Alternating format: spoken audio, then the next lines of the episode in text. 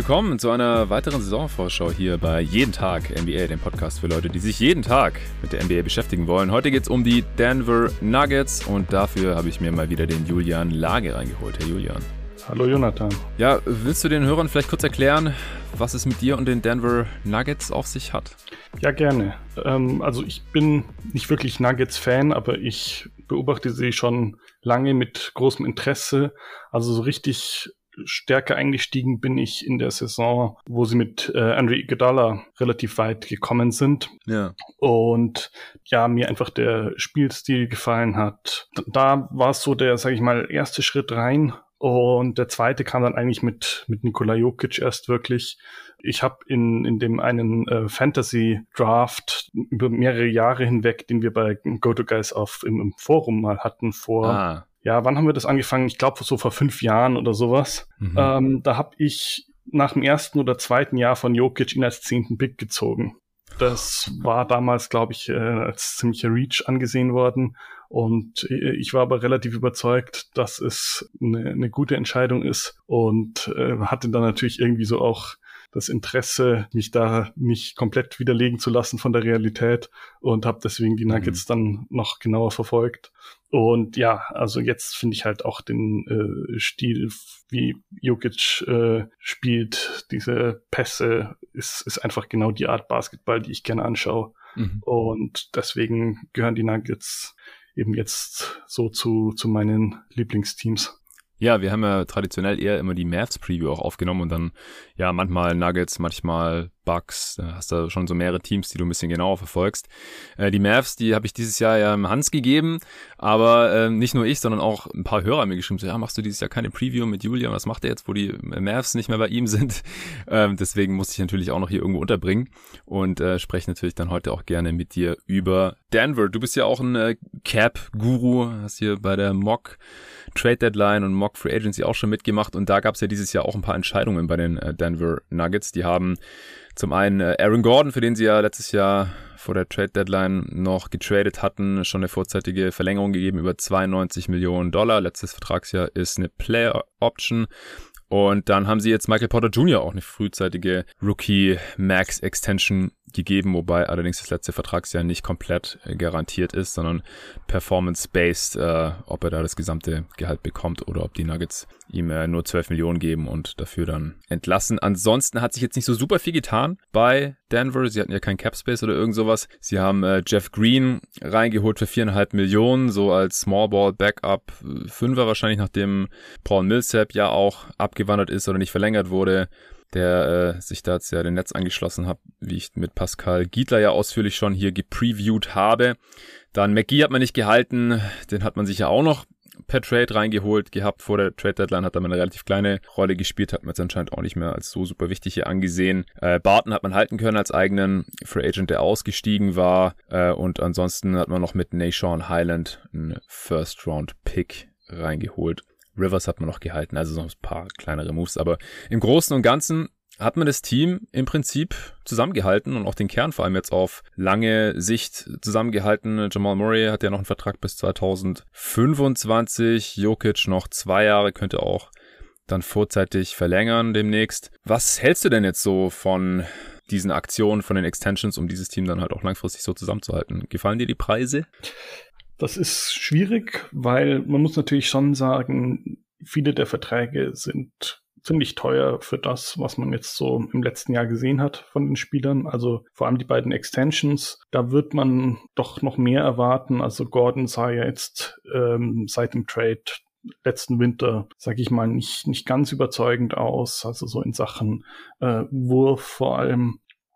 Porter hat auch noch, ja, sage ich mal, mehr Talent als, als wirkliche Leistung vielleicht gezeigt. Und dafür ist es eine ganze Menge Geld. Aber ich glaube, die Nuggets sind eben auch das beste Beispiel dafür, äh, was passieren kann, wenn äh, Spieler dann auf einmal nicht mehr bleiben wollen, selbst wenn man sie bezahlt, in Form von äh, Jeremy Grant, der jetzt vor einem Jahr dann, obwohl die Nuggets ihm gleich viel bezahlt hätten, doch lieber zu Detroit wollte. Und ich glaube, genau diese Situation muss man halt aus Sicht der Nuggets verhindern, mhm. weil das kostet ja dann wieder extrem viel, da irgendwie jemanden als Ersatz zu bekommen. Also für, für Gordon, der mehr oder weniger direkt die Rolle ersetzt, haben sie dann ähm, quasi zwei Picks äh, bezahlt und mussten äh, aus, aus Gehaltsgründen noch Gary Harris abgeben. Ja. Und da halte ich es einfach jetzt in dem Fall für sinnvoll, ähm, auch in Kauf zu nehmen, dass man Gordon vielleicht irgendwas zwischen 5 und 10 Millionen zu viel zahlt.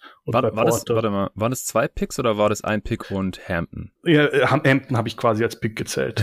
okay, aber der hat ja schon ein paar Spiele immerhin gemacht. Ja, 25. nee, aber äh, also der war im Prinzip in, in der Situation, dass er so gut gespielt hat, dass er noch vergleichbar war. Also ist bei, bei Vom äh, First Roundern, die gezogen ja. wurden, ist es ja oft so, wenn sie nicht gut mm. spielen, dann sinkt ihr Wert. Ähm, aber in dem Fall, denke ich, kann, kann man es ungefähr gleichsetzen. Die Nuggets ja. konnten halt nicht wirklich äh, mehr Picks abgeben oder die Magic wollten unbedingt äh, Hampton haben. Aber ich würde sagen, der Gegenwert ist vergleichbar mit dem von, ja. von zwei First Roundern. Ja, passt. Genau, und ähm, ja, bei, bei Gordon Porter, denke ich, musste man deswegen das Risiko quasi eingehen. Ja, also ich bin immer nicht der größte Freund davon, Spielern, die nicht ganz klar auf dem Weg zum Superstar sind oder sogar schon sind, so wie halt Doncic und Trey. Ich glaube, da ist es auch völlig vertretbar, äh, so eine vorzeitige Rookie Max Extension. Auch bei SGA konnte ich irgendwie noch nachvollziehen und dann ist es natürlich auch irgendwie logisch, dass ein Porter Jr. um die Ecke kommt und sagt, hey, äh, hätte ich jetzt gerne auch oder auch ein der Andrew Ayton äh, hätte das ja jetzt auch ganz gerne so eine Extension weil halt immer noch ein gewisses Risiko natürlich damit verbunden ist und zumindest wenn man das ähm, ein bisschen abstrakter betrachtet, ist es ja so, dass die Franchise eigentlich jetzt nicht so super viel zu verlieren hat, wenn der Spieler dann halt in die Restricted Free Agency geht. Also das Schlimmste, was passieren kann, ist dann halt, dass er irgendwie ein 3 plus 1 irgendwo anders unterschreibt.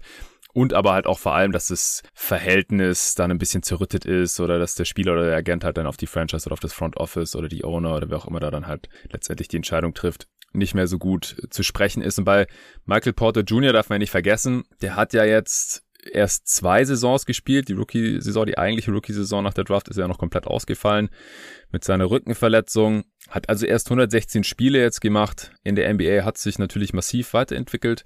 Auch in der ähm, jetzt gerade abgelaufenen Saison ist ja doch dann beim Most Improved Player, glaube ich, Zweiter geworden oder so. Also fand ich für einen Spieler, der das zweite Jahr in der Liga ist, dann auch ein bisschen seltsam, dass so einer so weit oben landet. Das sehen wir normalerweise auch nicht. Aber seine Entwicklung war ja jetzt äh, unbestreitbar und sein Skillset die ganzen Tools, die er mitbringt, das äh, ist für mich auch klar, dass er auf jeden Fall äh, ein Star werden kann. Aber er gehört für mich schon eher äh, noch zu den riskanteren Rookie Max Extensions. Auf der anderen Seite, wir haben das ja auch bei GoToGuys.de früher mal ganz gerne mal kritisiert, zahlen die sich ja dann auch meistens aus. Also da gibt's ja wirklich nur ein paar, wo man dann in dem Moment, wo es unterschrieben wird, schlucken muss, wo man dann auch noch drei Jahre später drauf guckt und sagt, ja, okay, das war wirklich ein Fehler. Andrew Wiggins zum Beispiel fällt einem da sofort ein. Aber bei den allermeisten passt es ja dann auch früher oder später. Und man hat sich ja immerhin noch mit den Incentives im letzten Jahr, was war es, All-Star, All-NBA, MVP oder Defensive Player of the Year Accolades, die er erreichen muss, damit das Gehalt komplett garantiert wird. Genau, genau. Also es ist eben momentan, wenn er nichts davon erreicht, nur zu 12 Millionen garantiert von äh, 39, die er maximal bekommen könnte. Und das ist, denke ich, halt schon sehr großer Vorteil für die Nuggets verglichen mit irgendeiner Situation. Also wenn er nächstes Jahr, bis nächstes Jahr gewartet hätte, ist die Gefahr groß, dass sie ihm stattdessen eine Player Option hätten geben müssen.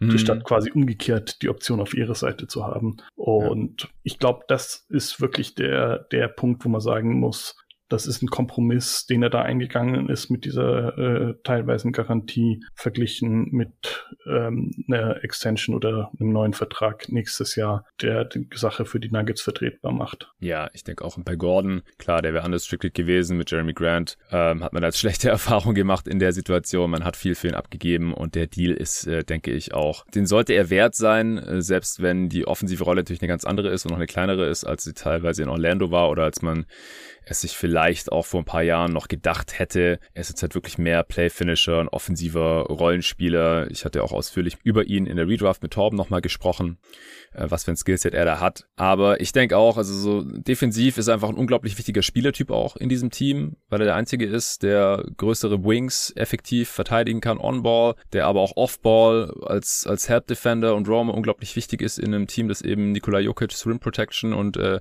nicht so gut funktionierende Drop-Defense irgendwie ausgleichen muss. Also das, das kann ich auf jeden Fall nachvollziehen, dass man ihn jetzt hier auch vorzeitig verlängert hat. Definitiv. Aber auf der anderen Seite, gerade solange Murray noch ausfällt, sollte von Aaron Gordon offensiv natürlich auch wieder ein bisschen mehr kommen. Also gerade in den Playoffs fand ich das teilweise erschreckend. Also wie minimal seine offensive Rolle dann doch geworden ist. Also er hat auch bei den Nuggets allgemein in der Regular Season schon nur noch 10 Punkte pro Spiel gemacht gehabt, 27% seiner Dreier nur noch getroffen. In den Playoffs sah es dann nicht besser aus. Da waren es dann elf Punkte pro Spiel. Da fiel der Dreier ein bisschen besser, aber teilweise halt auch überhaupt gar nicht mehr genommen. Auf 100 Possessions unter fünf Dreierversuche pro Spiel. Ähm, nein, das ist in der Regular Season. Sorry, in den Playoffs waren es sogar nur noch 3,8. Die gegnerischen Defenses haben ihn da teilweise wirklich ignoriert. Und das ist dann natürlich auch ein relativ großes Problem, wenn man da mal ein bisschen tiefer vorstoßen möchte. Das ist sicher richtig, aber letztendlich ist Offense halt wirklich nicht das, was die Nuggets von ihm brauchen. Er müsste nur sag ich mal, nur in Anführungszeichen ähm, gut genug treffen, dass er eben nicht das Spacing komplett ruiniert. Und da hilft es wahrscheinlich, wenn er nicht mitten in der Saison oder fast schon ja. gegen Ende der Saison erst zum Team stößt. Ja, und wenn Murray da ist, was jetzt halt in dieser Regular Season, wenn dann ganz am Ende vielleicht noch der Fall sein wird, aber danach für die folgenden Jahre, wo er dann auch die Extension reinkickt, da ist er ja maximal noch die vierte Option hinter Jokic, Potter Jr. und Murray und dann äh, dafür ist er dann schon auf jeden Fall ausreichend, wenn nicht sogar überqualifiziert. Das, äh, wie gesagt, ist alles nachvollziehbar, nur jetzt in der kommenden Saison wäre es natürlich ganz schön, wenn er noch mal ein bisschen mehr kommen könnte. Wie bei vielen Spielern zu dieser Zeit heißt es auch bei ihm, ja, er ist in besserer Shape. Ähm, letzte Saison fand ich aber auch, dass man schon so langsam gesehen hat und das hat schon in der Age 25 Season war ein bisschen beunruhigend, dass er irgendwie nicht mehr so athletisch aussah wie zu besten Slam Dunk Zeiten.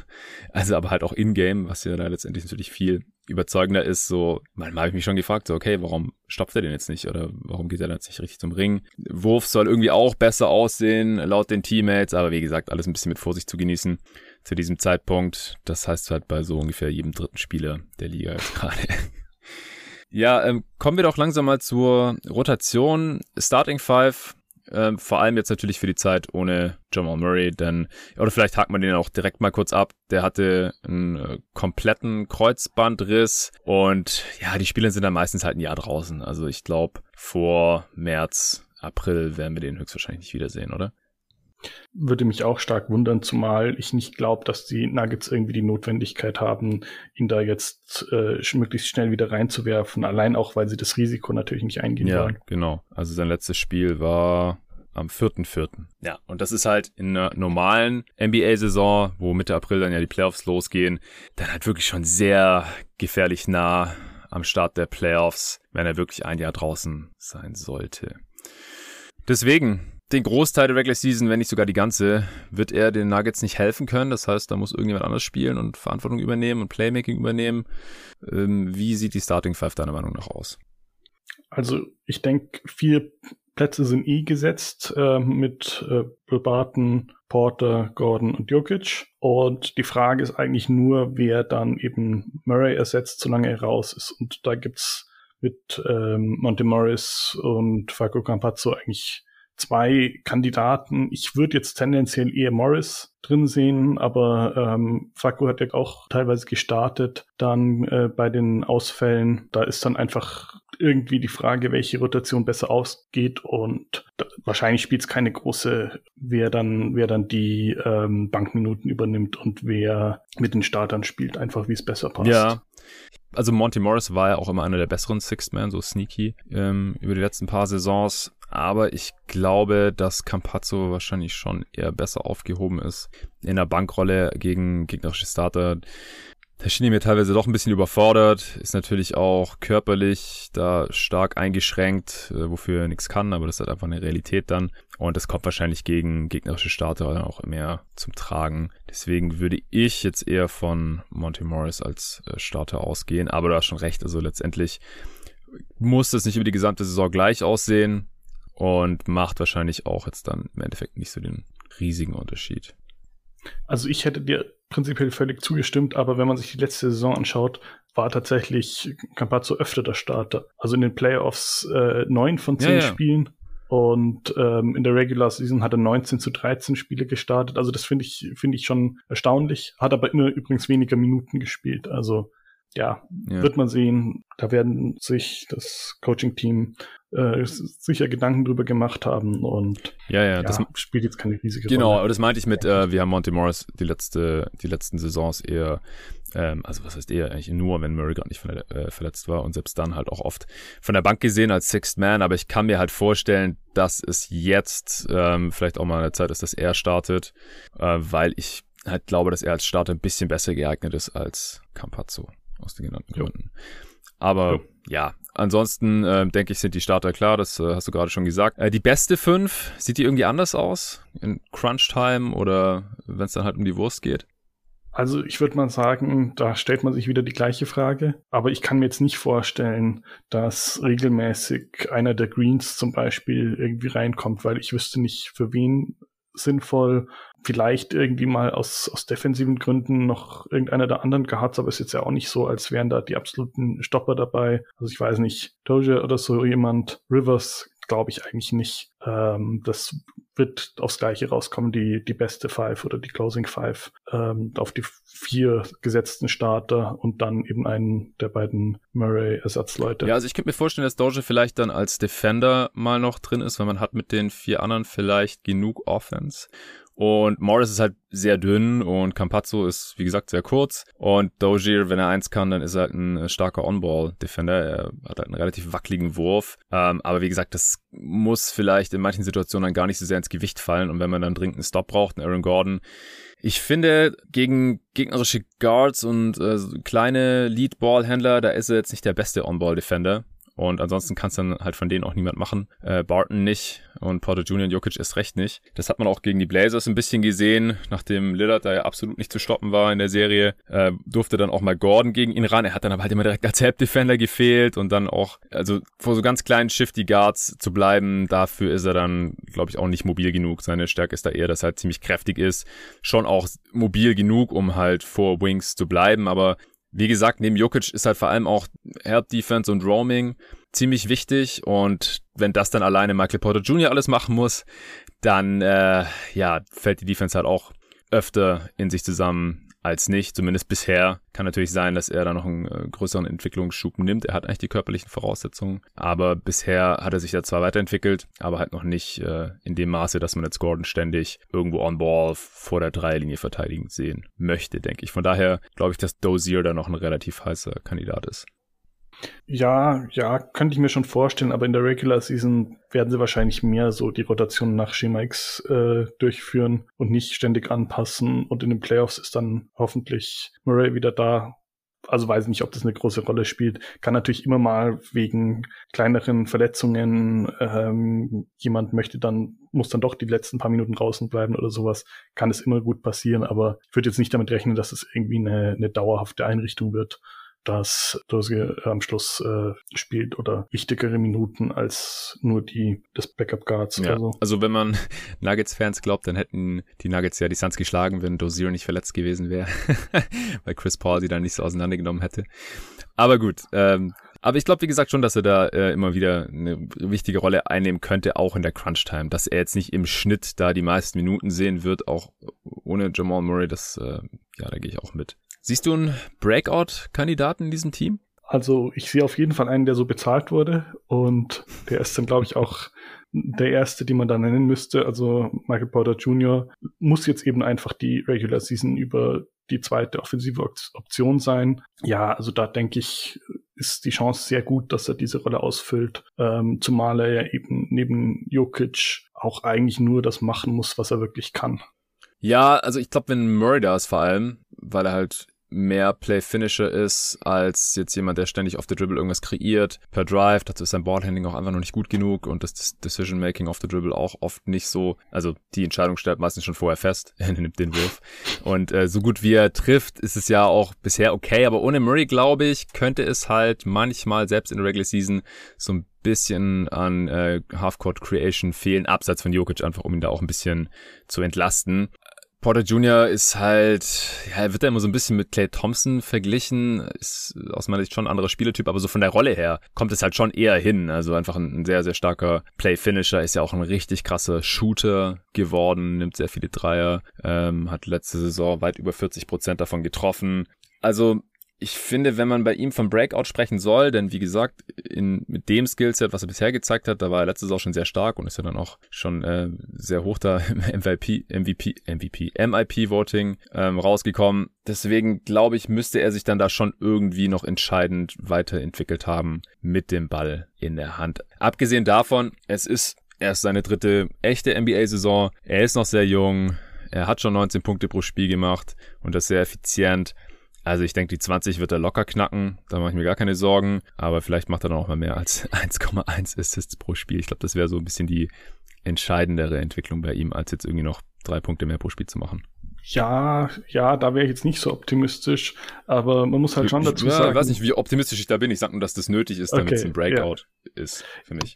Ja, also ich würde sagen, was, was ihn halt von, von Thompson unterscheidet, ist, dass er doch einfach nochmal signifikant größer ist. Und ja, genau, zum Beispiel. Dass es quasi unmöglich ist, diesen Wurf zu verteidigen. Das heißt, wenn es einigermaßen weiter so hinkriegt, diese völlig irren äh, Dreier, teilweise ja doch auch wirklich einen Meter dann hinter der Linie äh, einfach reinzuwerfen oder direkt mit, mit dem Verteidiger ins Gesicht, dann ist halt vielleicht auch egal, was sonst passiert. Und also zum Thema kein Murray, Murray muss man schon noch dazu sagen, er hat sich, ähm, also ich habe jetzt die All-Star-Splits, also vor und nach dem All-Star-Break von letzter Saison mal äh, rausgesucht. Da ähm, sind seine Punkte hochgegangen von 14,6 auf 22,3 und gleichzeitig sein Offensivrating von äh, 118 auf 128. Ja, das ist nach Basketball Reference. Das heißt, dann ja. würde ich mir jetzt auch keine so großen Sorgen machen. Nee, also er, er füllt diese Rolle schon sehr gut aus und das wird er mindestens genauso gut machen. Vielleicht über die gesamte Saison dann so wie nach dem All-Star-Break eben. Aber wie gesagt, ich wollte nur klarstellen, dass für mich, damit ich von einem Breakout-Kandidaten sprechen kann, nochmal da eine weitere Facette hinzukommen muss mit dem Ball in der Hand. Aber ich verstehe natürlich, warum du den nicht mit reingenommen hast. Also ich glaube auch, wie gesagt, dass die Saison statistisch gesehen nochmal deutlich besser sein könnte als die gesamte Saison letztes, letztes Jahr. Ja, ich glaube, Breakout vor allem in dem Sinn, wie er öffentlich wahrgenommen wird. Weil vor der Murray-Verletzung war er halt eher so irgendwie unter ferner Liefen bei den Nuggets. Also als der, also schon klar, junger, aufstrebender Spieler, aber jetzt nicht als genau in dieser Saison schon der ähm, Schlüssel für was auch immer. Und ich glaube, dass sich das eben sehr stark ändern wird. Ja, vielleicht haben wir doch ein bisschen unterschiedliche Wahrnehmung, weil ich finde auch, also gerade jetzt durch die Rookie Max Extension, ich habe nichts mitbekommen, dass da irgendjemand gesagt hat, boah, das ist überhaupt nicht wert oder so. Das hat irgendwie jeder so hingenommen und erwartet, als hätte er es erwartet. Und wie gesagt, ich komme immer noch nicht so ganz über dieses MIP-Voting-Finish hinweg. So, ich, ich glaube, er, er wird da schon so gesehen, oder es wird jetzt eigentlich quasi schon erwartet, dass er genau das zeigt, was er eben ohne Murray schon jetzt gezeigt hatte. Aber dann halt über die gesamte Saison. Also das muss man halt auch erstmal bringen. Das ist klar. Bekommt aus deiner Sicht jemand in diesem Kader zu viele oder zu wenig Minuten? Also ich denke schon, der Kader ist trotz des Ausfalls von Murray noch ziemlich tief. Und hm. deswegen kann es gut sein, dass äh, einige der Jüngeren, du hast ja schon äh, den frisch gedrafteten Bones Highland angesprochen, ähm, Naji letztes Jahr Rookie hm. und dann auch noch Bol Bol, vielleicht sogar Dozier, ähm, die dann eigentlich weniger Minuten bekommen, als es vielleicht für ihre Entwicklung irgendwie sinnvoll wäre, weil es einfach zu viele gute Rotationsspieler gibt, die in ihrer Prime sind, die etabliert sind und die dann doch äh, einen Großteil der Zeit auf dem Parkett stehen. Ja, also ich glaube, mindestens einer von denen muss relativ viele Minuten sehen. Wie gesagt, ohne Murray wäre mein Pick wahrscheinlich Dozier und für Highland ist dann vielleicht als Pick-and-Roll-Creator und Shooter und Scorer auch noch ein bisschen was über. Von Najee und Bol Bol wird sicherlich nur einer spielen, weil Green und also die beiden Greens, Jeff und Jermichael, äh, stehen sicherlich vor denen in der Rotation. Ich würde auf Naji tippen. Also ich glaube, Bol Bol bin mir immer noch nicht ganz sicher, ob das wirklich ein NBA-Spiel ist auf lange Sicht. Also super interessant zuzuschauen. Er ist einfach so lang und gleichzeitig so spindeldürr und dann hat er aber dieses Ballhandling, geht so oft Coast to Coast und haut irgendwelche Pull-up Jumper rein und dann ist er irgendwie am Korb und, und blockt zweimal hintereinander den Gegenspieler, erinnert so ein bisschen an seinen Vater. Aber er trifft halt so viele schlechte Entscheidungen und ja, ich, ich glaube einfach, damit er ein Plusspieler sein kann in dieser Liga, dann muss er sich immer noch ein bisschen weiterentwickeln. Also da sehe ich Naji, der auch eine miese Summer League hatte. Also ich bin ja bei beiden jetzt nicht so super optimistisch, aber sie sind dann halt auch nur der, ja, fünfte Big im Kader, äh, in der Rotation oder so, maximal der vierte. Dann ist das jetzt auch nicht so super wichtig, denke ich. Ja, aber gerade weil du bei Bull die Fehler ansprichst, ähm, das ist halt, glaube ich, auch was, wo er, wofür er ein bisschen Spielpraxis bräuchte. Hm. Vielleicht eher in der D-League, aber ja da ist dann so ein bisschen das Problem, irgendwie fehlen den Nuggets doch die, die echten Bigs hinter Jokic. Also kann ja. sein, dass sie ihn deswegen die ganze Zeit am Ende der Bank lassen für den Fall, dass irgendwie mal äh, durch einen Ausfall er rein muss und dann spielt er gar nicht oder so, weil eben niemand ausfällt und dann sie doch eben immer mit den eher so Forward Bigs, äh, den, den beiden Greens spielen. Ja, äh, interessanter Punkt. Also erstens mal, ich feiere es, dass du immer noch D-League sagst. Keine kostenlose Werbung für Gatorade, für die G-League. nice. Und zweitens, stimmt, also die Nuggets haben halt keinen echten Backup-Big mehr hinter Jokic. Eine Zeit lang hatten sie ja da eher ein bisschen zu viele, also und dann auch nebeneinander, so Big Ball mit Plumlee und solche Sachen. Das ist jetzt alles nicht mehr möglich und offensichtlich auch nicht mehr gewollt oder geplant, weil man halt nur noch diese ganzen Smallball-Dudes mit den Greens und Naji, der auch eher so 4-5er ist. Äh, das ist vielleicht noch so der klassischste und dann wie gesagt Bull Bull, der hat eher so das Skillset und das Gewicht von, von einem Wing. Und dann halt noch Chancha, der ich finde immer, der sieht physisch ziemlich äh, beeindruckend aus. Einfach so kräftig, mobil, ein bisschen athletisch, groß und so. Aber ist halt eigentlich auch kein reiner Big. Das ist schon, schon sehr interessant. Also es lässt einfach darauf schließen, dass man da auf Skillball, Smallball setzt. Und dann wäre es halt schon gut, gerade wenn ein Signagi ähm, zumindest mal ein solider Backup sein könnte, wenn es nur der dritte ist. Der dritte, der auf der fünf dann Minuten sehen könnte am Spielstil? Denkst du, da wird sich irgendwas ändern oder wird das im Prinzip der natürlich sehr Jokic-lastige Spielstil in der Offense bleiben, der auch sehr, sehr erfolgreich war. Jokic wurde MVP, man hat auch ohne Murray dann ja noch sehr viele Spiele gewinnen können. Äh, oder glaubst du, da könnte sich jetzt irgendwas verändern?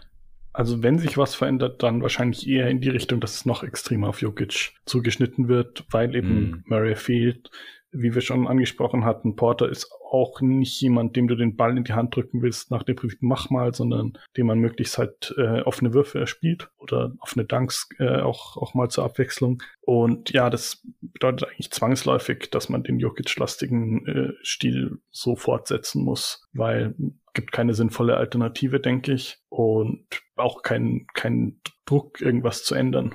Wenn man den MVP hatte, eigentlich äh, überraschend gute Playoffs, würde ich sagen, dafür, dass ähm, hm. der zweite Star gefehlt hat. Also ja, weiter wie gehabt. Ja, also ich hatte die Blazers tatsächlich favorisiert in der ersten Runde, wie sich der eine oder andere Hörer vielleicht noch erinnern kann. War ja dann auch eine spannende Serie, aber da konnten sich die Nuggets ja dann noch durchsetzen. Gegen die Suns war es dann aber umso schneller zu Ende, weil die dann halt die äh, vor allem defensiven Schwächen dieses Nuggets-Teams und auch vor allem Nikola Jokic natürlich gnadenlos ausgenutzt haben. Es ist natürlich zum einen halt überhaupt nicht seine Stärke, den Ring zu beschützen oder defensiv besonders mobil zu sein und egal welche Coverage, ob das jetzt Drop war oder oder ähm, diese Hedge-Defense, wo Jokic, was ja die, das Standard-defensive Scheme ist, äh, immer hochkommt auf das äh, Level des Screens beim Pick and Roll. Ja, das äh, haben halt Chris Paul und Devin Booker da gnadenlos abused. In der Regular Season halte ich es für gar nicht so ein großes Problem. Ich glaube auch, dass Jokic besser verteidigen könnte, weil er schon sehr smarter Dude ist und eigentlich auch einfach ein großer Körper ist. Und wenn er dann halt öfter so rotieren würde, dass er zwischen dem Gegenspieler und dem, dem Ring ist, fällt, glaube ich, auch seine vertikale Limitation nicht so sehr ins Gewicht. Aber ich glaube, er hat auch einfach nicht die Kraft für, eben weil die Offense so Jokic zentriert ist und er im Prinzip in der Offense da alles kreieren muss. Er bringt dir sogar oft den Ball selbst nach vorne als Fünfer. Also das macht mir für die Defense jetzt auch keine Hoffnung, dass es in der nächsten Saison unbedingt besser wird, aber ich glaube auch für die Regular Season reicht es. Also wie gesagt, auch eine gesamte Saison mit Gordon, Ich glaube halt auch, dass bei MPJ da noch ein bisschen was drin ist, wie gesagt. Und im Endeffekt glaube ich auch, dass es wieder an beiden Enden des Feldes sehr ähnlich aussehen könnte wie in der letzten Regular Season. Ja, das äh, denke ich ist, ist einfach anzunehmen und man sollte noch dazu sagen, weil du jetzt gerade Regular Season angesprochen hast, da war ihr Defensivrating ja auch wirklich gar nicht schlecht. Also äh, genau. besser, als man jetzt vom Personal her vielleicht erwarten würde. Also äh, waren Zwölfter äh, in der Liga offensiv, was man jetzt eher für die Stärke halten würde, auch nur in Anführungszeichen Siebter. Da denke ich einfach, in der Regular Season, wie du schon meintest, das ist kein Problem, aber man sollte jetzt auch nicht die letzten Playoffs als ja irgendwie Kriterium dafür nehmen, dass äh, die Nuggets keine äh, Championship Defense aufstellen können mit Jokic. Einfach weil man dazu sagen muss, es hat ihn nochmal sicher deutlich mehr Energie gekostet, dass eben die offensive Entlastung gefehlt hat. Das heißt, da wird auch, auch einfach seine Leistung defensiv zwangsläufig runtergegangen sein. Und es hat äh, ähm, Murray nicht, nicht nur Murray gefehlt, sondern auch die restliche Guard-Rotation war einfach Chaos in Playoffs. Mhm. Und äh, dann haben sie teilweise als äh, ja, Defensivspieler dann irgendwie Shaq Harrison reingeworfen oder sowas, aber das macht dann auf anderen Ende Probleme oder sowas. Also da gab es halt einfach nichts, nichts Rundes in der Hinsicht, würde ich sagen. Und deswegen glaube ich, da kann es fast nur besser werden, als die, die Defense äh, in den letzten Playoffs teilweise aussah. Ähm, yeah. Aber letztendlich wie, wie es dann praktisch funktioniert, kann man, denke ich, erst sehen, wenn Murray wieder da und auch wieder wirklich fit ist, was vielleicht einfach diese ganze Saison über nicht der Fall sein wird. Okay, ähm, ich glaube, dann hast du dich jetzt gerade so ein bisschen auf ein Kriterium, das ich auch hier ausgeführt hatte, zum Beispiel beim äh, Top 10 Spieler Podcast im Rahmen des äh, Top 30 Spieler Projekts für die kommende Saison, was hier ja äh, kurz vor Start der ganzen Previews gedroppt ist, während ich im Urlaub war, dass Jokic, dass ich mir schwer vorstellen kann, dass Jokic halt eine Championship-Level-Defense ankern kann, aber da würde ich halt nochmal dazu sagen, das basiert jetzt echt nicht nur auf dieser Suns-Serie oder sowas, sondern es war halt eigentlich immer ein Shootout die letzten Jahre, wenn die Nuggets beteiligt waren, auch gegen eher defensiv starke Teams wie die Jazz zum Beispiel. Sie sind ja auch offensiv dann auch unglaublich stark, gerade wenn Murray dabei ist, haben wir ja gesehen da,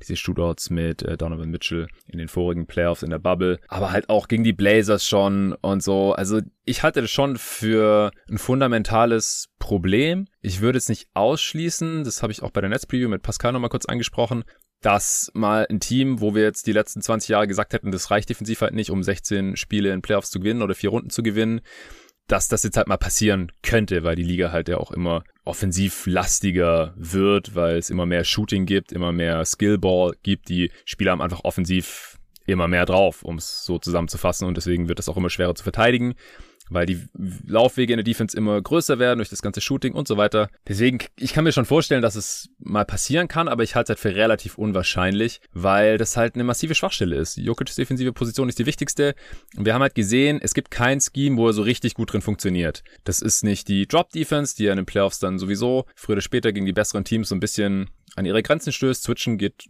sowieso nicht mit ihm, dass er einfach ein bisschen zu Fuß lahm oder könnte dann halt wahrscheinlich nicht mehr diese offensive Last schultern, wenn er die ganze Zeit switchen müsste, das ist auch ein bisschen kräftezehrender, weil das natürlich dann auch gnadenlos attackiert werden würde. Es würde dann jedes Mal der Switch auf ihn erzwungen werden und halt das Standard-defensive Scheme, da kommt man dann halt auch früher oder später, trifft man da auf Teams, die das auch gnadenlos ausnutzen können und das ist wie gesagt in der Regular Season nicht der Fall.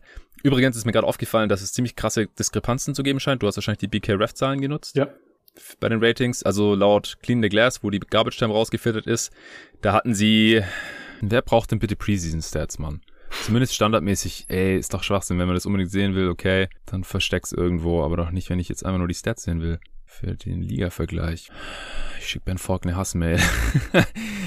mein Gott. Weil auf Clean the Glass, wo ja die Garbage Time rausgefiltert wird, da hatten sie die fünftbeste Offense, aber nur die 18.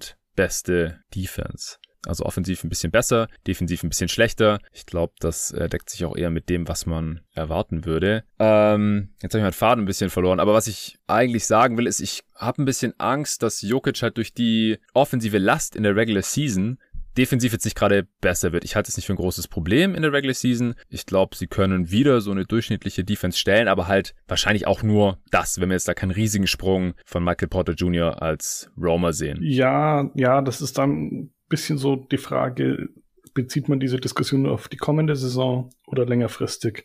Weil ja. ich glaube, längerfristig, wenn sie vielleicht mal eine Saison wirklich fit sind, ähm, dann besteht schon die Möglichkeit, dass sie es in der Regular Season mal schaffen, äh, Jokic zu entlasten. Aber du hast recht, das ist für die kommende Saison vielleicht ein bisschen unwahrscheinlich, eben weil Murray fehlt. Und für die Playoffs, also du hältst es für relativ wahrscheinlich oder gehst da nicht ganz mit, dass man mit Jokic durchaus eine Championship gewinnen kann? Also, wie du schon sagtest, es wird dann in jedem Fall in Shootouts enden. Ja. Aber ich glaube, das ist durchaus im Sinn der Nuggets, ähm, weil sie eben das Team, mal abgesehen von den Nets vielleicht sind, das damit am besten umgehen kann und darin am besten ist. Ja, Nuggets, Nets in den Finals, das wäre doch mal was. Aber mit fitem Jamal Murray dann bitte. Und mit äh, auch Irving.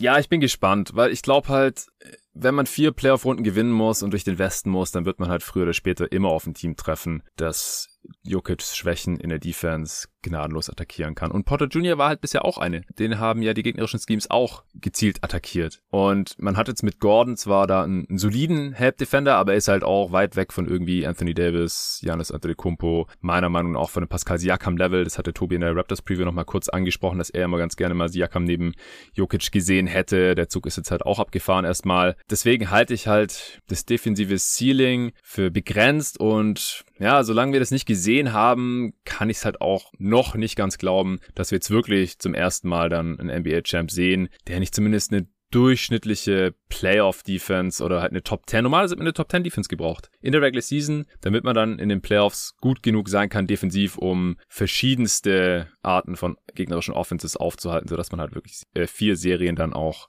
gewinnen kann, weil man trifft früher oder später immer auf diesen äh, Midrange-Scorer. So, ich habe jetzt auch viel gehört, so ja, äh, die Suns waren dafür halt auch prädestiniert mit Booker und Chris Paul. Man hat irgendwie, ich glaube, von den Quoten her so zwei der besten fünf oder zwei der besten sieben Midrange-Scorer der NBA äh, da als Gegner auf einmal vor sich gehabt und Chris Paul hat eine historisch gute, eine All-Time-Serie gespielt, was auch die äh, Quoten aus der Midrange angeht und so. Aber ja, klar, also was ist hier Huhn und was ist Ei? Ja, also Chris Paul hat natürlich auch so gut getroffen, weil er diese Würfe bekommen hat, wann er wollte, von wo er wollte, und die dann auch immer ziemlich offen waren.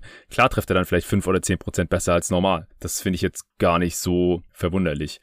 Und man trifft halt früher oder später auf solche Spieler, ob das jetzt dann Kawhi Leonard ist im West, im Westen äh, oder halt Damien Lillard, der wieder total frei gedreht hat, aber natürlich haben die Blazers trotzdem verloren, weil sie ihrerseits die Nuggets noch schlechter verteidigen konnten als die Nuggets, äh, die Blazers. Aber man trifft dann halt auf Teams, die das abusen können, äh, die Warriors äh, mit Steph und Co. Also ich bin da weiterhin skeptisch. Ich halte es nicht für ausgeschlossen, aber eben für relativ unwahrscheinlich. Also ich bin da, glaube ich, deutlich optimistischer. Ich würde da jetzt auch weniger die ähm, Serie gegen die Suns letztes Jahr, letztes Jahr oder vorletztes Jahr ist irgendwie zurzeit immer schwierig, weil die äh, vorletzten Playoffs ja gerade mal ein Jahr her sind, aber so ja. eben, worauf ich raus will, sie haben es ja zumindest schon mal in die Conference Finals geschafft. Und ja. ähm, was wir jetzt gerade in den letzten Jahren gesehen haben, ähm, immer wieder, es passiert halt doch sehr, sehr oft, dass Favoriten dann auf einmal eine Verletzung bei einem Schlüsselspieler haben und äh, ja, ziemlich schnell dann auf einmal raus sind aus dem Rennen um die Meisterschaft. Also ähm, zum Beispiel die, die Warriors mit äh, in, in der Toronto-Serie oder sowas. Und da würde ich halt sagen, im Zweifel brauchst du halt bloß ähm, in einer ähnlichen Situation wie äh, jetzt in der Saison 2019-20 gegen die Lakers. Wie wäre es ausgegangen, wenn da auf einmal Davis oder James nicht mehr hätten spielen können? Also deswegen glaube ich, ist da dann einfach die Meisterschaft gar nicht mehr so weit weg. Man muss halt nur mal irgendwie nicht das Pech haben, dass äh, die, der eigene Star vor den Playoffs kurzfristig ausfällt oder dann, dann für längere Zeit, sondern stattdessen das Glück haben, dass ähm, eben vielleicht der eine Gegner, der in Bestbesetzung eigentlich kaum zu schlagen wäre, dann eben einen Ausfall hat.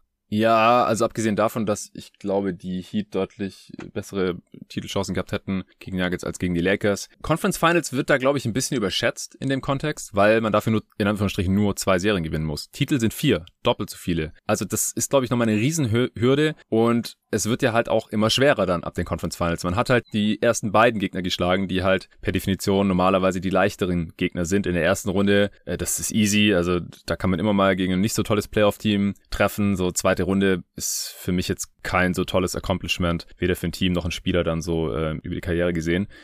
Conference Finals klingt natürlich cool, aber wir haben ja gesehen, auch die Blazers waren schon in den Conference Finals. Oder jetzt die Hawks dieses Jahr. Oder früher diese äh, Budenholzer, Al Horford, Hawks und so. Das waren aber keine echten Contender. Also da hätte echt so viel schieflaufen müssen, dass die irgendwie eine Chance haben, also bei den anderen Teams, um die Championship mitzuspielen oder die gar zu gewinnen. Ich glaube halt, es ist super, super schwer, eine Championship zu gewinnen.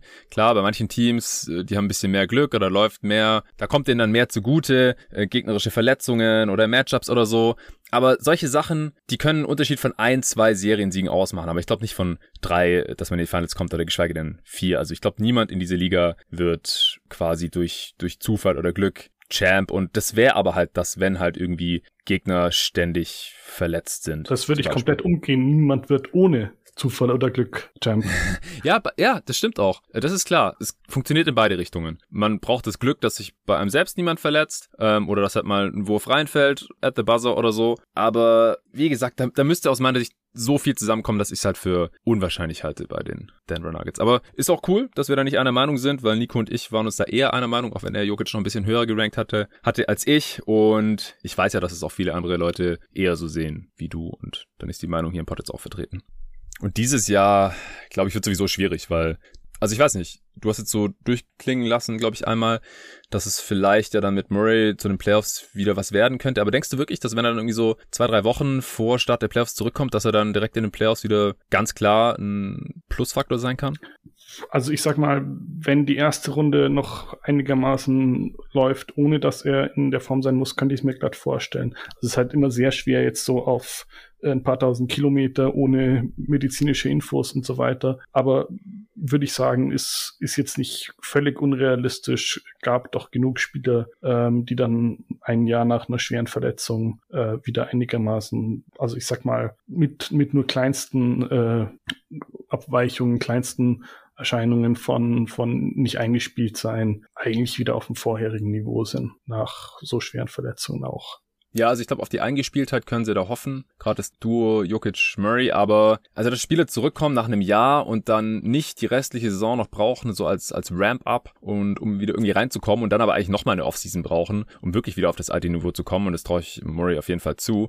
Aber ich bin da eher ein bisschen skeptischer, leider, weil klar, wir wollen alle, alle Spieler und alle Teams immer so fit wie möglich sehen. Aber da kommen wir jetzt vielleicht gleich beim Best Case noch dazu. Gibt es jetzt noch irgendwelche Stärken und Schwächen, die wir noch gar nicht erwähnt haben? Nee, ich glaube nicht. Dafür hat sich auch zu wenig geändert.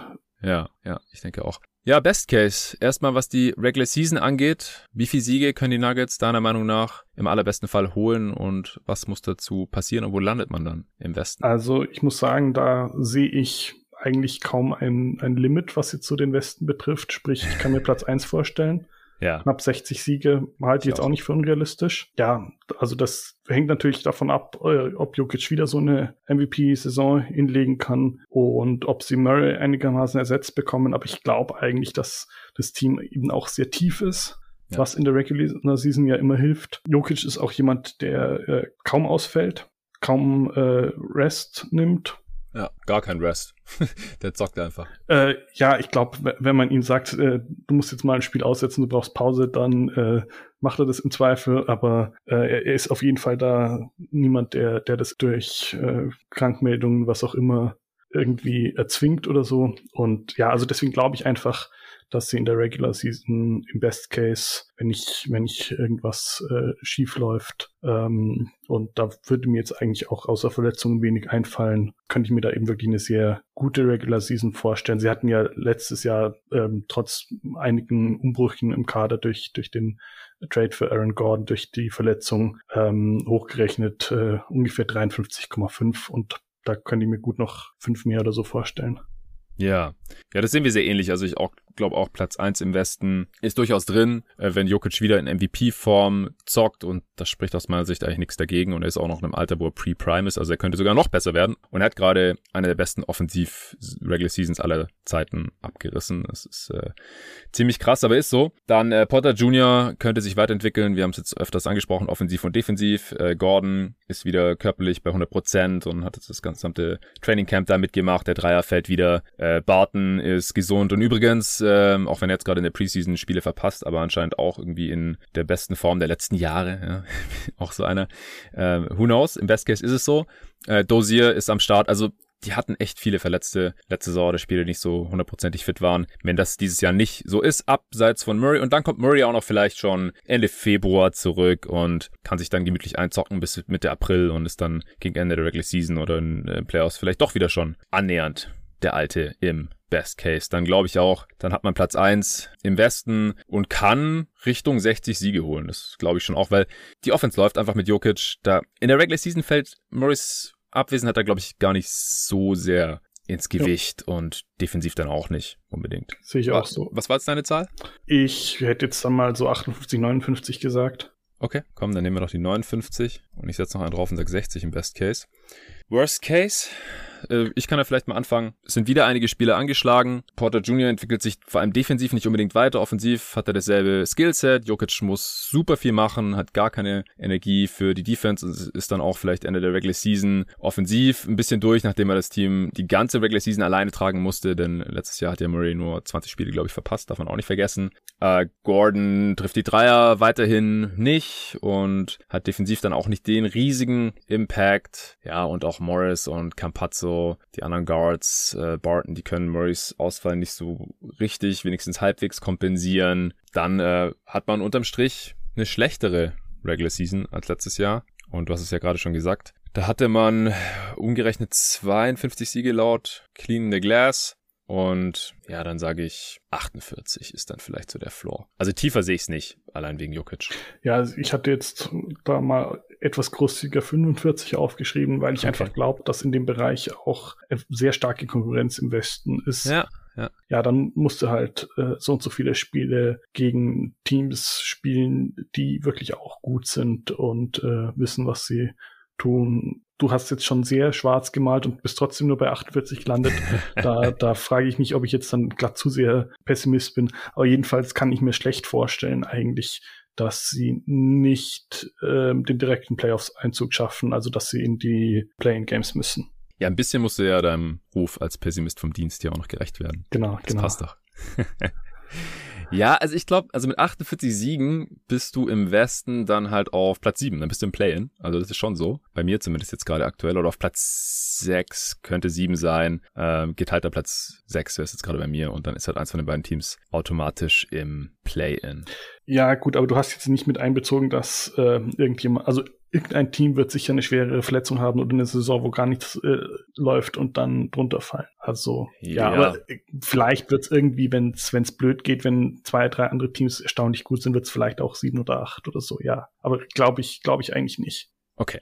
Dann kommen wir jetzt zur Prediction. Die Over-Underline der Denver Nuggets liegt bei 46,5 und ich, also ich habe schon im allerersten Power Ranking mit Arne hier gesagt, ich habe keine Ahnung, was diese Line soll. Das ist für mich ein absolutes Lock. Also wenn man da Spielgeld drauf setzen will, bitte nicht äh, Haus und Hof hier äh, wetten auf irgendwelche Empfehlungen von mir hin. Aber ey, Come on, also da bin ich sowas von drüber. Das ist ja noch unter meinem Worst Case und nur knapp über deinem. Ja, ja, also die Line, die fand ich auch äh, sehr erstaunlich. Ich habe da sofort gesagt, äh, also, als ich hatte mir die vor ein paar Tagen angeschaut, dachte mir, was? Meinen die das ernst? Also das ist, ja, was ist, ist das? ein sehr klares Das ist Over. nur Murray Verletzungshype in Anführungsstrichen. Also ich kann es mir echt nicht erklären. Ja, ja, vielleicht auch so ein bisschen immer noch das Phänomen, dass, dass manche europäische Stars in den USA nicht, nicht ganz so angesehen sind, spielerisch. Ja, was ist der MVP, äh, dass? Jokic deswegen unterschätzt wird. Ja, wenn du ja, ein paar, ja. paar ehemalige Spieler oder so fragst, dann hat er den MVP ja nur bekommen, ähm, weil, weil irgendwie europäische Spieler gepusht werden sollen. Genau, deswegen sind wahrscheinlich äh, Janis, Luca und Jokic die Top 3 Anwärter für den MVP in der kommenden Saison und nicht, weil die halt wirklich die drei wahrscheinlichsten Kandidaten sind aufgrund ihres Games come on, das ist ein bisschen lächerlich. Äh, also da gehe ich sowas von drüber. Ich äh, hatte mir zuerst sogar 54 Siege aufgeschrieben. Das liegt da auch jetzt ziemlich genau in der Mitte zwischen meinem Best und meinem Worst Case. Ja, aber nachdem ich jetzt auch schon einige andere Previews aufgenommen habe und vorbereitet habe und mir die Spitze da in der Western Conference doch ein bisschen voll vorkommt, habe ich nochmal zwar abgezogen, bin bei 52 gelandet, aber das ist auch noch so weit über dieser Line, dass es für mich immer noch ein Lock ist für Over.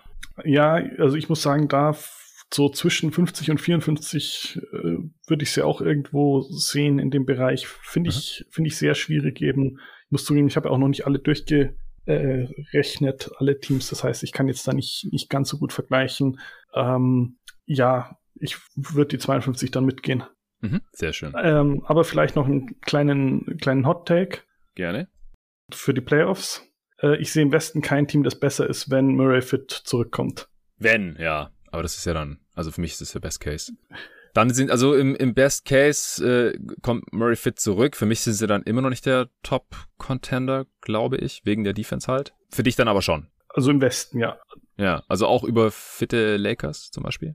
Also ich sag mal, die haben sich Russell Westbrook ins Team geholt, mit denen rechne ich jetzt nicht allzu sehr.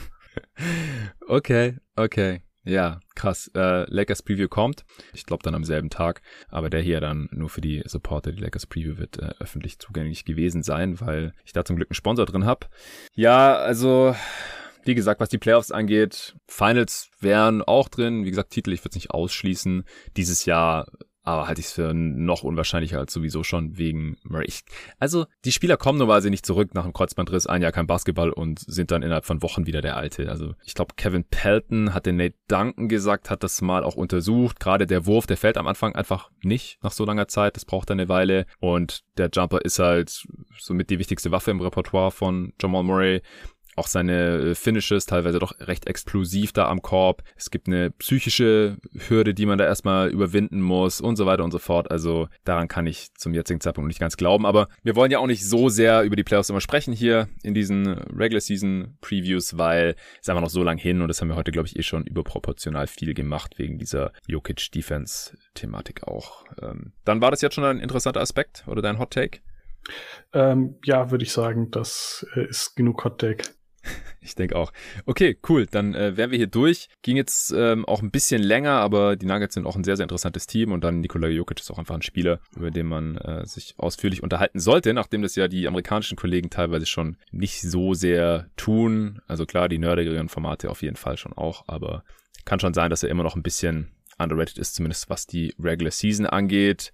Vielleicht trotzdem noch ganz kurz, also bestes Asset ist einfach Nikola Jokic, danach dann MPJ, oder? Auch mit der Extension jetzt. Also ist jetzt erstmal halt praktisch nicht tra tradebar durch diese äh, Poison Pill Regelung. Ja, sehr ähm, schwer, ja. Ja, also ich glaube, es gab noch keinen Trade, wo jemand mit, mit so einer großen Extension getradet wurde, einfach weil es unter normalen Bedingungen unmöglich ist, da die Gehälter zu matchen. Ähm, weil ja eben das für das abgebende Team zählt das aktuelle Gehalt und für das aufnehmende Team ähm, zählt das Gehalt mit rein, was er als Extension unterschrieben hat. Und das verhindert eigentlich praktisch jeden Trade. Ja, aber so im Vakuum, also würdest du schon zustimmen? Also ich sag mal, wenn man äh, den Nuggets-Fans jetzt zuhört, äh, dann würden sie, glaube ich, sagen, dass Bones Highland äh, das nächstbeste Asset ist. Ähm, vielleicht auch deswegen, weil sie halt quasi keine Picks mehr haben die nächsten Jahre. Nee, mhm. aber ja, also letztendlich, glaube ich, äh, ist, ist in dieser Saison nicht damit zu rechnen, dass äh, Jokic oder Porter getradet werden. Deswegen, ja, sind die in der Hinsicht für mich keine Assets, aber ich kann auch keine wirklich bessere Antwort geben. Ja, nee, das, das soll auch immer eher so ein bisschen äh, abstrakt sein und nicht so, hey, äh, wen trade die hier als nächstes oder so. Haben Sie noch einen miesen Vertrag aus deiner Sicht? Also ich finde eigentlich keinen, wenn wirklich die eine der Extensions, also die sind, denke ich, schon die riskanteren Verträge, einfach weil die anderen entweder sehr kurz oder relativ niedrig für die Leistungen sind. Das ist High Praise, wenn Julian keinen schlechten Vertrag findet. In Salary Sheet. Schön. Äh, ich glaube, das sind gute Schlussworte hier. Vielen Dank, Julian, dass du dir heute an diesem Sonntag die Zeit genommen hast. Allen danke fürs Zuhören und natürlich auch fürs Supporten. Ohne euch würde es diesen Podcast natürlich nicht mehr geben. Bis zur nächsten Preview.